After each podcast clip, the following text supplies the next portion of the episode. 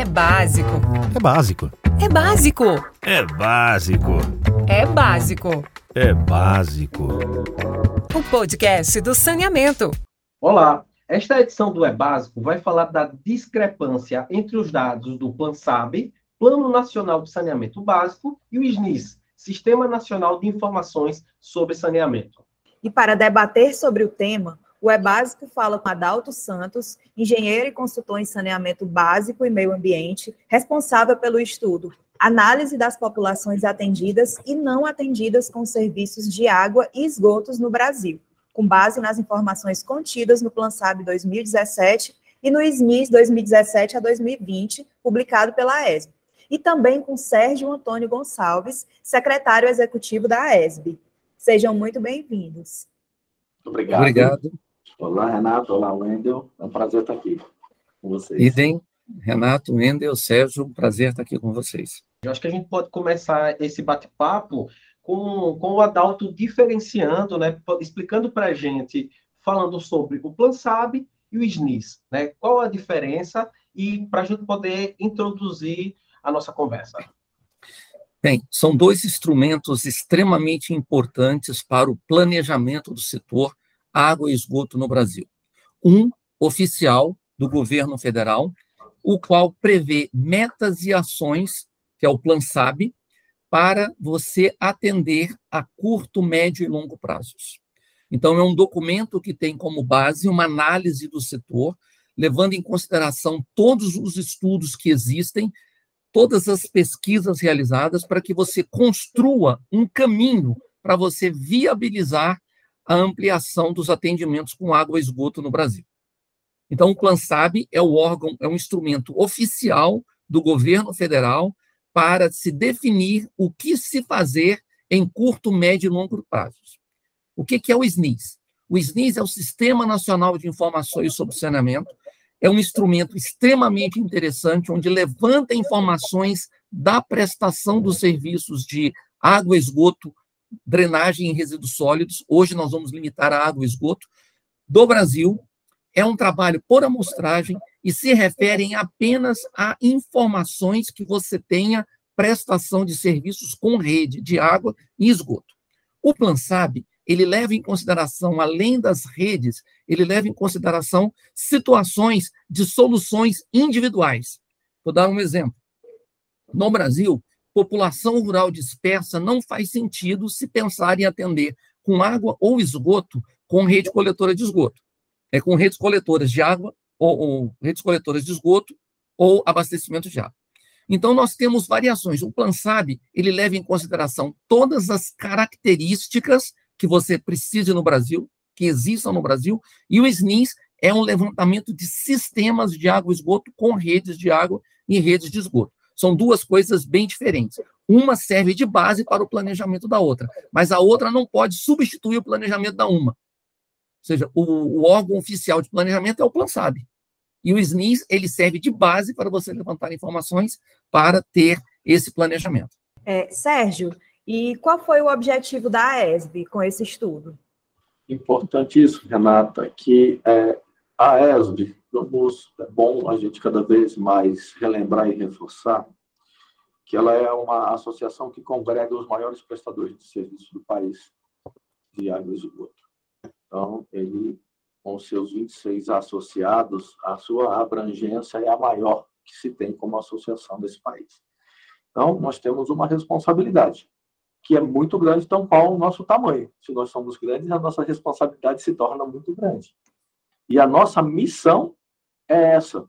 Nós fomos criados, né, as empresas estatais foram criadas para universalizar, para prestar o serviço com qualidade, a população um serviço público de excelência.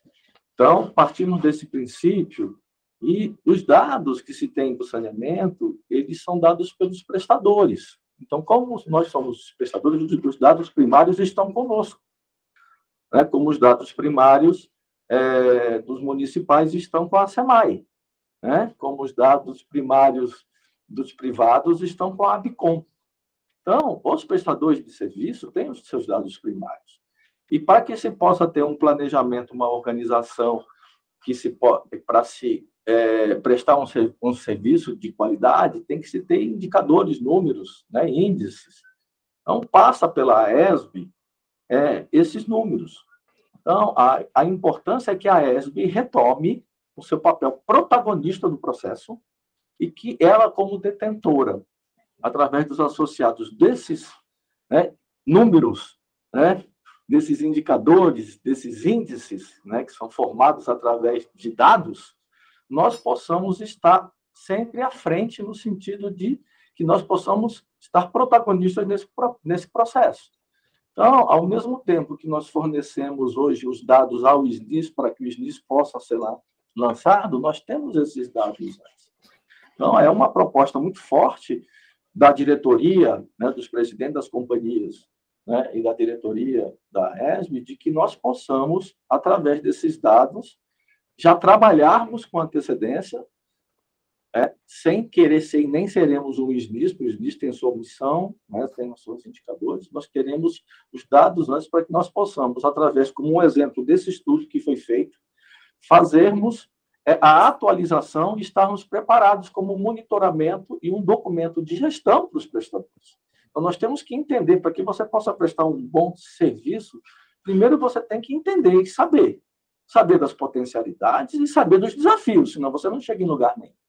Né? Então, esse processo, esse, esse instrumento, que não é só um documento de números, porque atrás de cada número tem uma pessoa, né? atrás de cada número desse, de que não se tenha um, uma prestação de serviço, tem um cidadão lá atrás, né? esperando receber o serviço de água e de esgoto, são pessoas que estão lá né, esperando isso. É, nós temos a capacidade e devemos ser né, a ESB, através dos associados, devemos ser uma fonte inicial e qualificada de dados.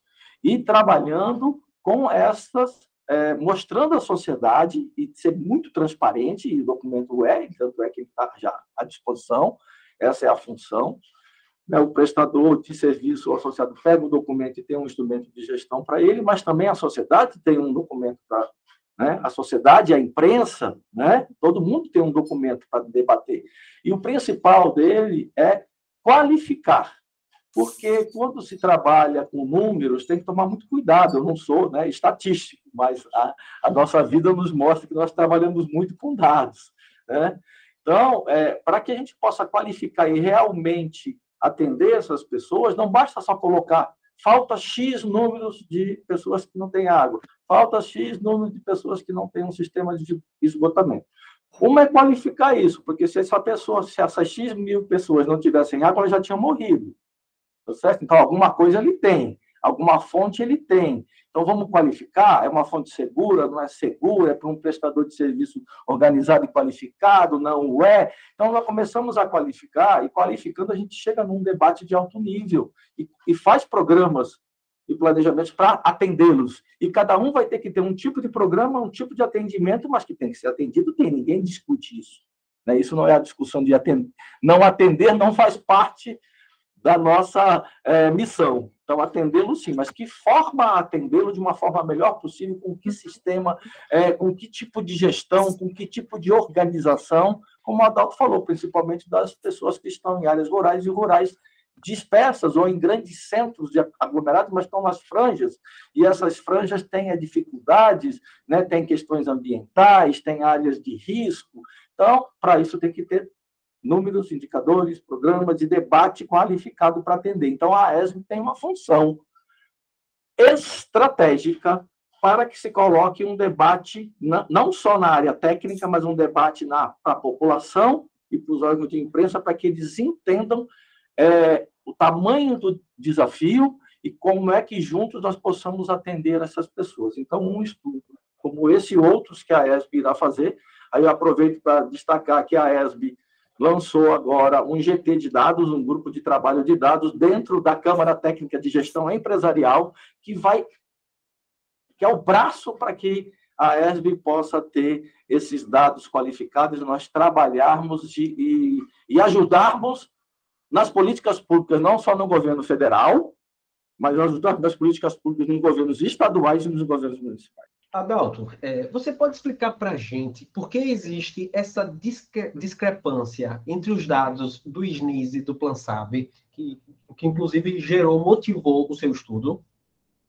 Simples, é, é muito simples, é muito boa pergunta, que os dados do SNIS se referem exclusivamente a atendimentos com redes de água ou redes de esgoto. O PlanSab leva em consideração as especificidades do Brasil, as especificidades do tipo de ocupação, ou seja, onde as populações estão inseridas, e as soluções alternativas que são praticadas no Brasil. Só para ter um exemplo, como eu falei agora há pouco, não faz sentido você pensar em atender com rede população rural dispersa. Você tem uma casa e dali 200, 300, um quilômetro você tem outra casa. Não faz sentido você pensar atender essas populações com rede. Obrigatoriamente, você tem que construir soluções alternativas para viabilizar esses atendimentos, que são soluções individuais.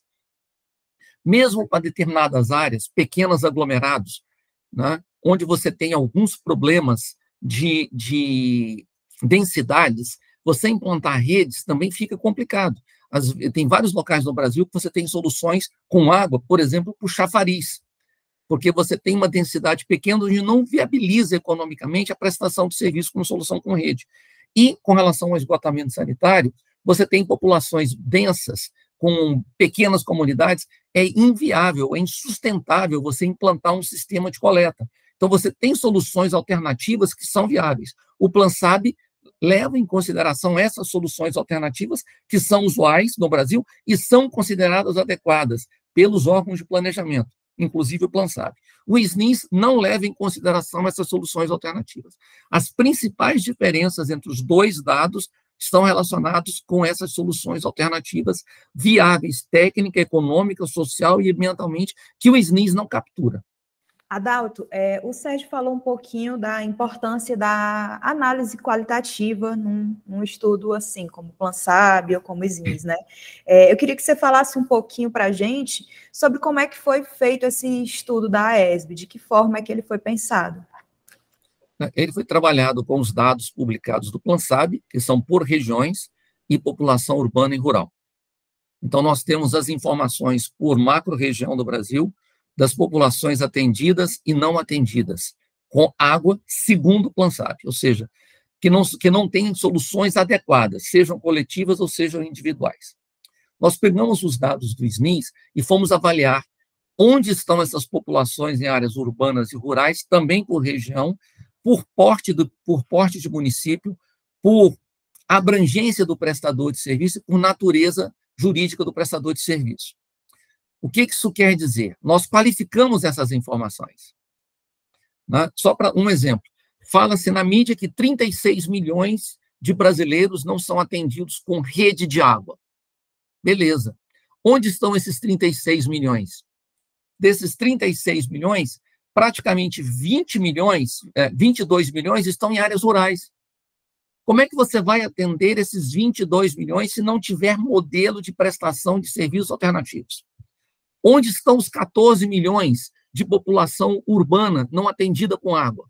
Eles estão em áreas irregulares, onde às vezes o prestador é proibido legalmente de atender, porque existem decisões é, jurídicas que o impedem.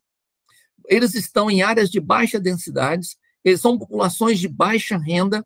Então, você tem, você tem que construir modelos para viabilizar ao, ao atendimento dessas populações.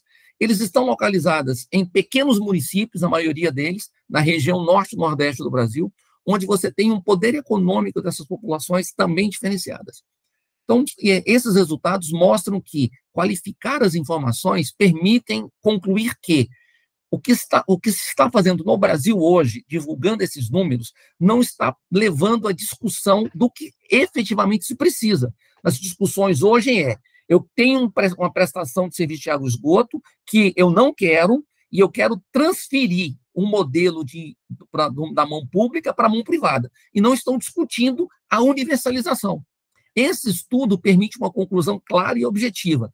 Nos modelos que se tem hoje, você não viabiliza a universalização. E você precisa construir modelos novos. E esses modelos novos já existem também no Brasil. Por exemplo, a Compesa está implantando já há alguns anos um modelo do CISAR, que é atendimento de população rural com metodologia, com é, processos alternativos de atendimento com água e esgoto. A CAGES faz isso também já há alguns anos. Então, é muito importante a gente saber qualificar as informações para construir modelos de prestação de serviços, arranjos institucionais que viabilizam o atendimento de todo mundo. Universalizar, gente, é atender 100% da população, esteja ela onde estiver. Não é você ignorar parte da população, criar metodologias diferentes e chamar universalização você atender 100% de uma área e só população urbana. Isso não é, isso não é universalizar. Isso é atender 100% de uma parcela da população definida em parâmetros ou em critérios. Sérgio, diante do exposto, né, a, ESB tem uma agenda propositiva, né, isso, e dentre os tópicos, inclusive, como a revisão de alguns pontos do novo marco legal de saneamento. Você pode falar um pouco para a gente sobre essa agenda propositiva da ESB? Perfeito, isso é importante, porque nós também devemos cada vez mais é, entender que a análise nos tem que forçar a proposituras, tá certo? Não, senão nós ficamos só naquele processo de analisar, ver números e só destacando a parte negativa, que ela existe, não tenha dúvida, mas tá, para que se dê um passo né, e se avance. Então, a, a ESB tem essa missão e essa obrigação de ter uma agenda propositiva e essa agenda, nós fizemos o um evento agora, né, há pouco tempo, dia 1 e dia 2 de setembro, e entregamos isso e encaminhamos isso a todas as entidades, né, principalmente a, a, a na, questão é, dos candidatos, principalmente à presidência da República, nessa, nesse pleito de 22, que terão uma responsabilidade muito grande também de fazer políticas públicas para isso. E também os governadores e governadoras que serão eleitos, né, também têm um papel, e fora os prefeitos que também já foram eleitos no pleito há dois anos atrás. Mas o principal é também focar com que a, os prestadores também tenham essa clareza. Mas algumas coisas é, são necessárias como política pública. Não é só de boa vontade, né? Boa vontade se tem, mas não é isso que funciona. Você tem que ter instrumentos e políticas públicas. Né? E entre uma delas, eu já vou até falar de uma delas aqui antes, de uma sequência, mas é essa questão da política rural. A política de saneamento rural. Você precisa fortalecer uma política de saneamento rural para universalizar. E essa universalização é como se fala, é, não é uma coisa etérea que vai ser ter que tudo é alimentado, construído, melhorado. Então, nós temos que aprender com o que já foi feito e, claro, criar coisas novas. Mas nós temos uma base, o Adalto já reforçou isso. Nós temos as centrais lá na Bahia, que é um modelo. Nós temos o CISAR, que nasceu no Ceará, né? Uma, que já tem décadas e mostrando é, a sua pujança e atendendo aonde o prestador, através de um modelo diferenciado. E deles, do estudo desses, é modelos que já são cases e tem vários órgãos internacionais que vêm fazer é, eventos no Brasil para entender isso, né, como o Banco Mundial, o Banco Interamericano e outros, para como é que funciona isso num país que tem mais de 30 milhões de pessoas na área rural. Então, nós estamos num país que nós temos que estar atento a isso. Então, é, então existem já, podendo ser melhorados e devendo ser, mas tem. Então, um dos pontos propositivos é a questão de uma política né, de, de ser incorporada um plano de, de, é, de saneamento rural que já tem um documento feito pela FUNASA, que é uma base muito importante, mas que ele seja realmente absorvido dentro da política de saneamento público. Ele não pode ser tratado diferenciado como fora do sistema. O sistema é a política de saneamento básico. E nele está a política de saneamento básico urbano e na política de saneamento básico rural. Né? Não, pode estar, tá, não podem estar descoladas. E dentro disso vem um, ponto, um outro ponto, que é a questão do fortalecimento da Secretaria de Saneamento, né? que hoje está no MDR né? mas tem que fortalecer, porque o que nós vemos hoje que a é, que o que está hoje mandando mais na política de saneamento é a área econômica, mais do que a própria política de saneamento de governo do MDR. Né? Então, nós estamos sendo muito mais pautados pela questão econômica do que uma questão de política de saneamento. Então, nós queremos reafirmar a importância de reforçar a Secretaria de Saneamento, independente do ministério onde ela esteja. Né? Nós temos também a revisão, que o Anderson já falou, Renata, viu? Que é, nós temos o que aqui? Nós temos a revisão dos pontos do marco legal. Né? A ESB tem como propositura a retirada dos 25% é, de limite das parcerias de PPPs, que nós acreditamos que deva estar livre. Ela é o tamanho que ela tiver que ser. Se ela é 10%, 5%, dependendo do modelo da parceria, ela é viável, né? mas ela pode ser que trave um avanço. E quem quer universalizar tem que estar aberto a esse tipo, né? não ter essas travas, como um exemplo. A revisão dos decretos do 10.710, né? e do 11.030 são decretos que, no nosso entendimento, eles também não colaboram para o avanço da universalização, coloca entraves e coloca insegurança jurídica, principalmente o 11030, que ele, por um decreto, ele interfere num contrato, né, que já foi firmado, às vezes, há mais de 10 anos, tem um contrato já firmado, né, com, com o titular. Então, é, nós estamos muito preocupados de que decretos legislem, o decreto é regulamentador, não é legislador. E ele não pode dar insegurança em contratos jurídicos perfeitos, conforme quem está falando isso não é o Sérgio, é uma Câmara Técnica né, jurídica dentro da AESB, que tem especialistas, advogados especialistas, consultores advogados do Brasil inteiro. Então, nós temos preocupação com isso.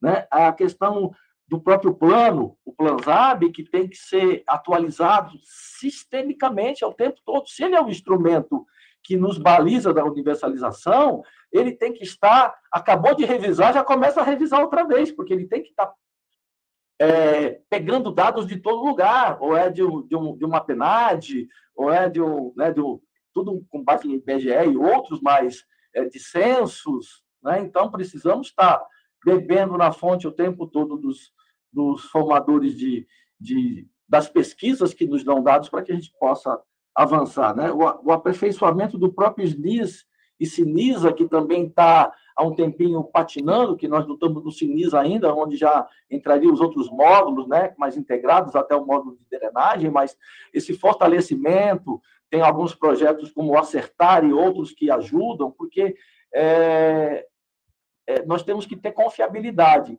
E nós sabemos que para tudo tem o grau de, de incerteza, é natural, faz parte de qualquer tipo de pesquisa, mas quanto mais é, tivermos a segurança de que aqueles indicadores, índices, os números estejam mais é, corretos, isso nos dá mais segurança. Né? Então, é importante cada vez mais fortalecer o SNIS, é fortalecer, é que nós precisamos. A regulação, com a entrada da ANA, né, da Agência Nacional de Água, da Agência Nacional de Águas e Saneamento Básico, da ANA na questão da, das diretrizes gerais de regulação, nós temos uma, um desafio enorme. Né? Esse ano só temos duas regulamentações é, de um número de praticamente mais de 70 que eram necessárias para tudo, não para esse ano, mas esse ano duas de 14, 15 que deveriam estar. Então, isso também deixa é, os prestadores de, de serviço numa situação é, de preocupação, que tipo de documento, ou como é que é o avanço, já vou começar a ser é, auditado e visto pelas reguladoras locais, né, estaduais ou intermunicipais, da qual tem se o contrato, e sem essas regulações, sem esses é, documentos macro de que ajudem isso, que deem uma, uma, uma visão de, de país mais próximo, isso acaba que causa problemas. A nossa Câmara Técnica de Regulação da ESB está muito preocupada, porque ela vai ser começar o nosso, os, os prestadores, os associados da ESB vão ser agora cada vez mais auditados, vistos, é, os seus contratos né, e regulados, mas precisa desse documento macro que não estão sendo feitos hoje. Há uma preocupação. Né? Temos uma agenda até o presidente Neuri vai estar aqui dia 20, agora, dia 21 de outubro, é, com uma agenda com a presidente da ANA para a gente também debater sobre esses temas. A linha de crédito também tem que ter, não adianta ter o recurso em tese, né, o FGTS, que é um dos grandes é, financiadores do saneamento historicamente. Né, vou dar só como exemplo o FGTS, onde se acessa para políticas urbanas, políticas públicas de infraestrutura, para habitação e saneamento. É o grande é, né? É o grande local onde se coloca, se vai procurar para ter, ter recursos financiados, palavra é importante, né? Financiados, então o, quem toma paga, tá certo? Tá certo? Então é pago, é devolvido ao trabalhador como juros, né? Desse financiamento e que às vezes você tem recursos lá e que não estão sendo usados. Ué, por que você está com recurso em caixa e não está sendo usado? Alguma coisa está errada, não é por falta de precisar, todos precisam tanto o privado quanto o público. Todos estão precisando. E o que está acontecendo? Então, é também uma necessidade de revisão dos procedimentos e processos. O que está acontecendo que você tem lá o dinheiro e não está conseguindo ser acessado na velocidade que necessita o país, que tem que fazer uma universalização e tem os indicadores até é, 2033. Então, obrigatoriamente, nós queremos, precisamos de uma revisão do processo para financiamento.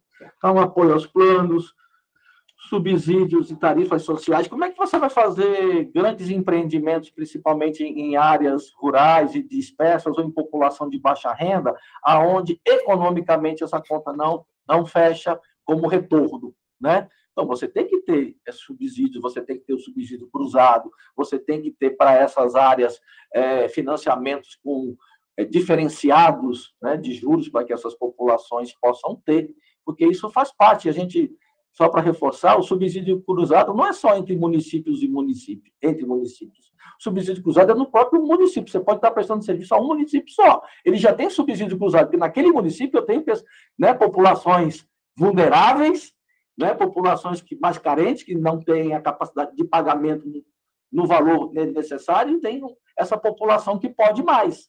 Então, o Sérgio paga um pouco mais onde ele mora, em Brasília, para poder pessoas que moram em Brasília e em outros lugares do Distrito Federal tenham uma tarifa social. Então, isso faz parte dentro do próprio local, não é só o subsídio cruzado, não se dá apenas entre cidades, ela se dá dentro da própria região da sua cidade geográfica, aonde as populações que moram subsidiam outros, porque, lembrando, saneamento, direito universal, direito do cidadão. A ONU já tem isso e o Brasil assinou isso.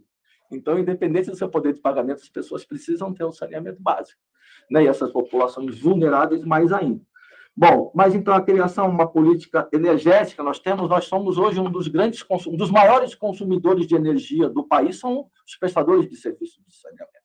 Então nós precisamos ter uma política energética apropriada para nós, porque isso rebate na, na tarifa como um serviço público, né?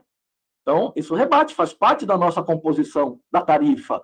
Né? Então, nós temos que também, além de ter uma política tarifária diferenciada, nós também temos que aproveitar esse processo dos nossos sistemas de poder também fazer autogeração de energia, né? através né, das nossas é, potencialidades com geração é de gás nas estações é de tratamento, na questão da fotovoltaica, nas questões das próprias turbinas, da questão nós geramos água né, 24 horas né, por dia, bombeamos. Então, tem várias possibilidades de que a gente também possa avançar e ter subsídios e incentivos para que a gente possa também é, usar essa fonte. Então, seriam alguns, já falei muito, mas seriam alguns pontos propositivos importantes é, que a ESB tem com, com clareza para que se possa avançar e ter tarifas condizentes reais para uma universalização. Adalto, é, estamos aí na, na expectativa da universalização né, até 2033. Você falou um pouquinho dos desafios, é, falou um pouco sobre cada estudo, de que forma, é, de que forma as companhias podem olhar para os estudos, né, para melhorar os seus indicadores, melhorar a cobertura. É, nós lidamos também com outro desafio, que é, é um pouco de é, desconhecimento por parte da população e da imprensa, né, acerca de, é, de alguns termos, de que forma se pode olhar para esses estudos para entender o saneamento. E aí nós temos Planzab, temos o SNIS, e às vezes é, não dá muito certo quando a imprensa divulga esses números, existe realmente um, um, um desconhecimento da população. De que forma a gente poderia capitalizar esses estudos, assim, para que eles chegassem até a população? É, imprensa, companhias de saneamento, o que, que poderia ser feito para que os estudos eles chegassem até a população de uma maneira mais esclarecedora?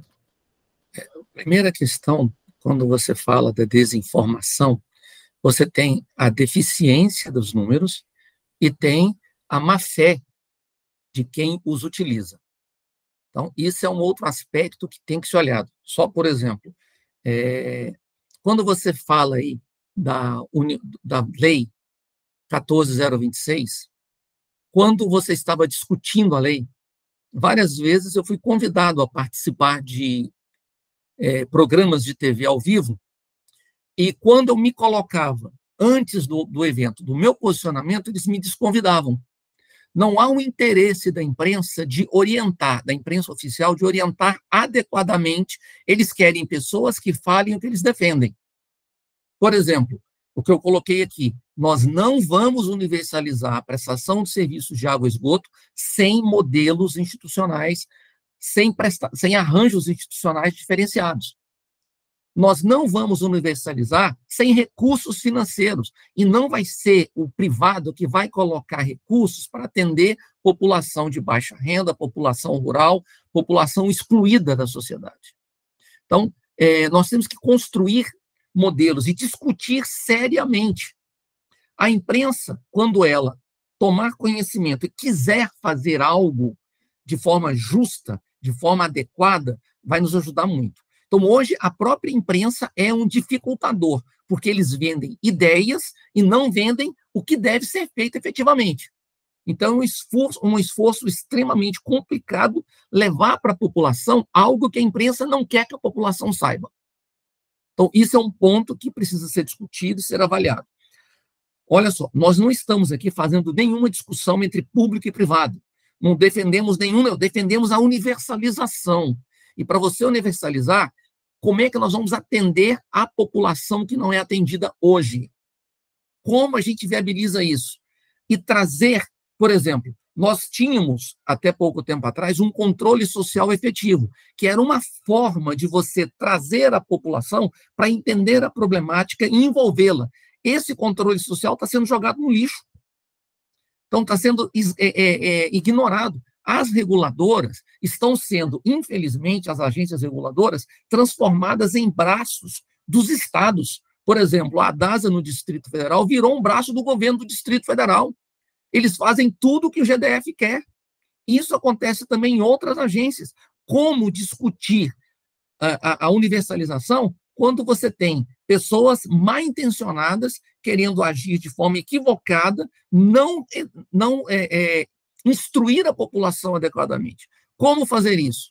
É um trabalho hercúleo, esse é um trabalho que a gente tem que tentar divulgar, tentar levar para todos os lados. As companhias estaduais, os prestadores de serviços locais precisam se apoderar do conteúdo e levar essas discussões junto a qualquer local onde, onde eles possam ir. Não esperemos que a imprensa nacional nos ajude nisso. Ela não quer e quer atrapalhar. Ela quer implementar o que o governo quer ela quer implementar o que o interesse privado quer. E, mais uma vez, eu estou colocando, não estou a favor do interesse privado, ou contra. Eu só estou falando que a gente tem que fazer coisas que sejam sérias, que sejam qualificadas, que viabilizem a universalização. Do jeito que está acontecendo, nós não vamos conseguir. Então, se não houver uma ação intensa dos prestadores de serviços divulgando, se não buscar em instituições, organizações sociais, onde a gente possa estar levando isso, onde a gente possa estar discutindo politicamente o setor. Né? A, a, a ESB fez uma ação de entregar aos presidenciáveis uma proposta é, é, em nível nacional. Nós poderíamos fazer ações em nível estadual. Só um outro parênteses, né? Você consegue hoje, nós temos uma Universidade da Federação, que é Roraima, que a gente consegue viabilizar a universalização efetiva com poucas ações. Então, se houver interesse político do governo, se houver interesse político do prestador de serviço, se houver envolvimento das sociedades, dos municípios, com poucas ações nós podemos construir um modelo que funcione como universal. Ou seja, um Estado brasileiro universalizou. Aí nós teremos um paradigma para discutir como isso foi feito. Então, nós temos modelos, temos formas de construir. O que nós precisamos é interesse político. O que nós precisamos é vontade, decisão e participação efetiva dos prestadores, envolvendo a população, mostrando o que efetivamente ocorre, e não deixando só na mão de uma imprensa que é, infelizmente, parcial e que não quer que a população entenda. E, obviamente, quando age desse jeito, não ajuda na universalização do setor no, no Brasil. É, eu queria pegar o gancho da Renata, é, primeiro dizer, Adalto, assim, que você brilhantemente respondeu, porque a gente que é da comunicação, né, Renata? A gente sofre aqui no, no nosso estado, e quando a gente também vê matérias é, de nível nacional, é incrível como só utilizam os dados do SNIS, e geralmente são desfavoráveis às empresas de saneamento público, né, o que acaba nos atingindo. E aí eu iria perguntar isso, usar o gancho da Renata para perguntar isso. É, já que o Plan SAB é o, é o instrumento oficial do governo federal, né, por que se, se utiliza tanto, principalmente nas matérias ou, ou em, em, outros, em outros estudos, para falar do saneamento público, por que se utiliza tanto o SNIS e não o Plan SAB? Por que tem, existe essa, entre aspas, rejeição ao Plan SAB? Você pode, eu acho que você explicou um pouco, mas você pode falar mais um pouco sobre? É, sim, mas é muito simples. É uma questão de manipular informações. Eu vou dar um exemplo.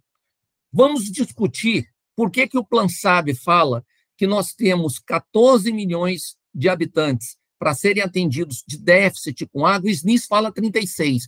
Onde estão as diferenças desses números? Vamos discutir?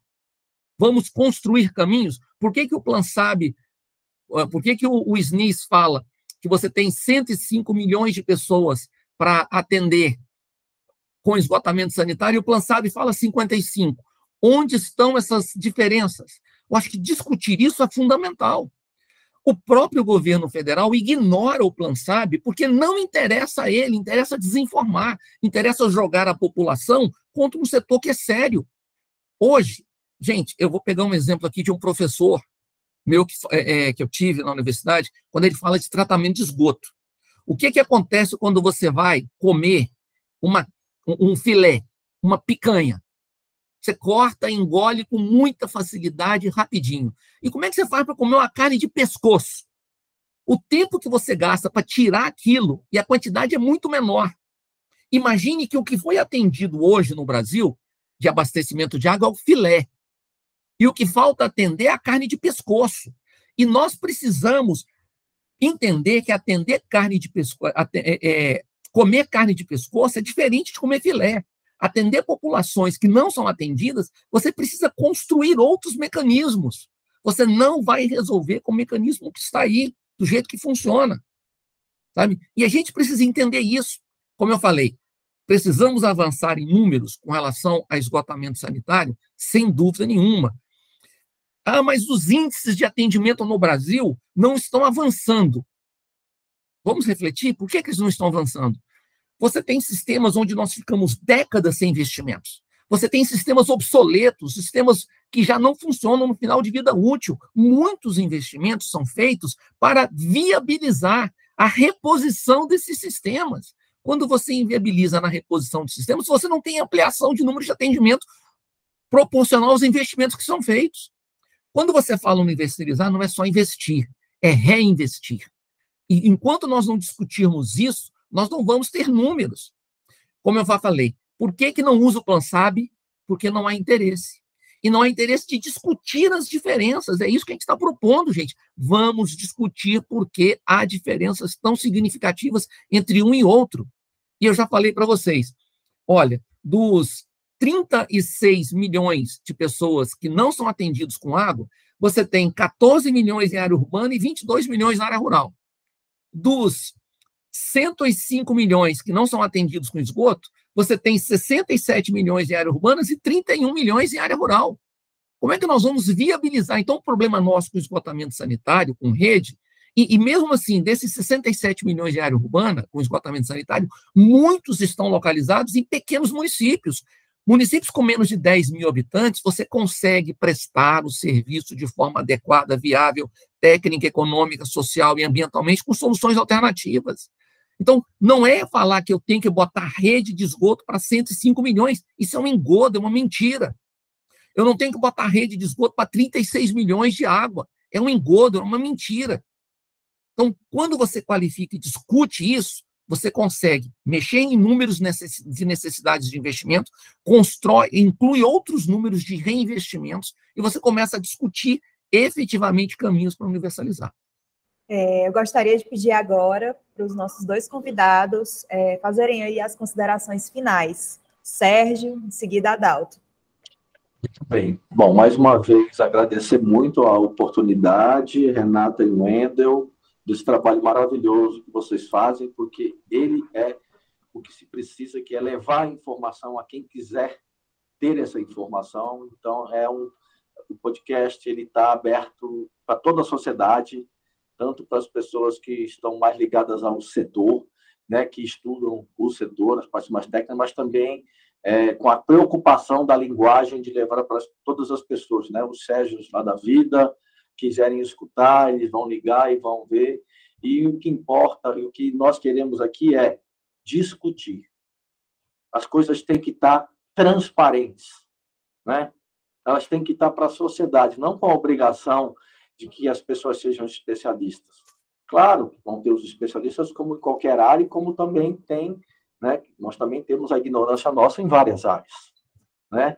Mas o que, é que tem que ter é vamos discutir, vamos qualificar para que a gente possa juntos chegarmos a algum lugar, não ficar só debatendo ou gritando números por números.